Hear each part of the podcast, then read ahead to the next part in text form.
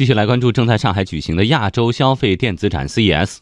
本届展会，众多彩电企业展示了最新的 8K 超高清彩电产品。与此同时，各家企业都纷纷聚焦细分市场，结合自身技术专长，推出一些与众不同的产品。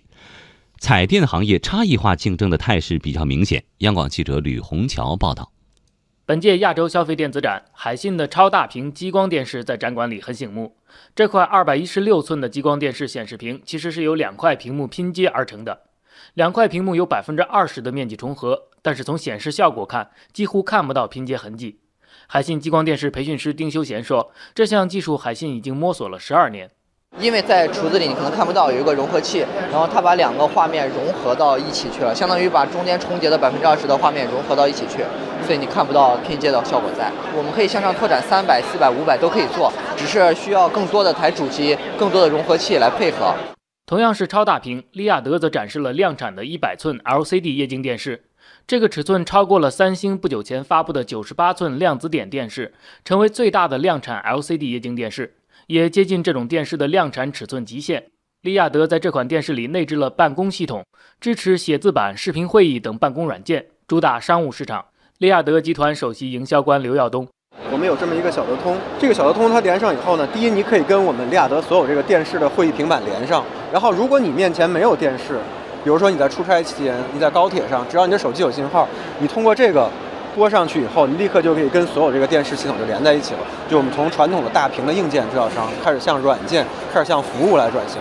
创维这次重点展出了裸眼 3D 电视，不需要输入专门的 3D 信号源，内置芯片可以直接把 2D 信号转换为 3D 信号。这类产品创维已经推出多年，观看体验也有明显提升，特别是 3D 效果可以用遥控器调节。我现在看这个也没有明显的眩晕感啊。对，那因为是因为我们的那个深度是可以调整的，可以调整说你对眼睛最舒服的位置，用遥控器嘛，你就可以调整深度。调大的话，你就效果越来越强，但是你可能慢慢的会感觉不舒服。我们的技术重点就在这里啊，可以调整你最舒服的位置。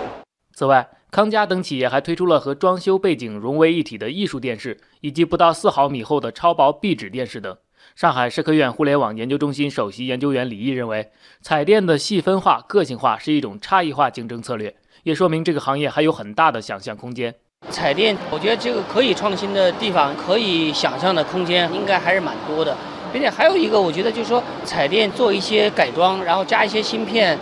那实际上它也是个联网装置。中国的厂商在这方面一直在创新和努力，所以我觉得这个现在不像我们想的，认为彩电可能就到头了。